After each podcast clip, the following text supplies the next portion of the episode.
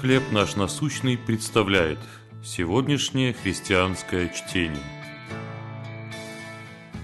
Берегитесь. Книга Второзакония, 4 глава, 9 стих. Берегись и тщательно храни душу твою. Компания друзей приехала на горнолыжный курорт и отправилась кататься на сноуборде – Ворота перед спуском были увешаны предупреждениями об опасности схода лавин, но смельчаки проигнорировали их.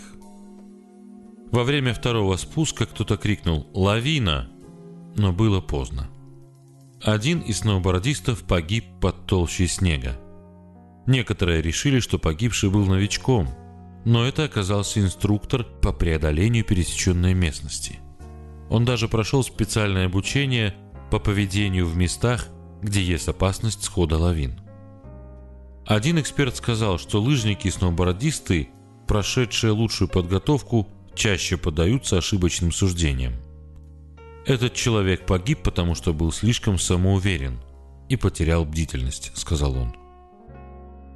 Израиль готовился войти в обетованную землю, и Бог хотел, чтобы его народ хранил бдительность, был осторожным и внимательным.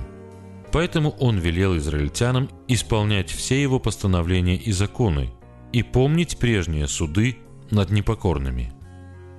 Они должны были тщательно исследовать себя и хранить свои души. Это помогло бы им быть начеку и избежать как внешних духовных опасностей, так и внутренней апатии. Легко потерять бдительность и поддаться самообману. Но Бог может дать нам силу, чтобы избежать падений и простит, если это произойдет.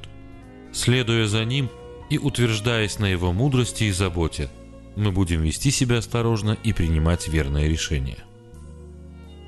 В каких случаях вы склонны терять духовную бдительность?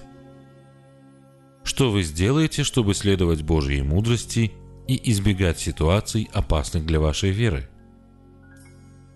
Боже, Прошу, помоги мне быть осторожным и следовать за тобой с искренним послушанием.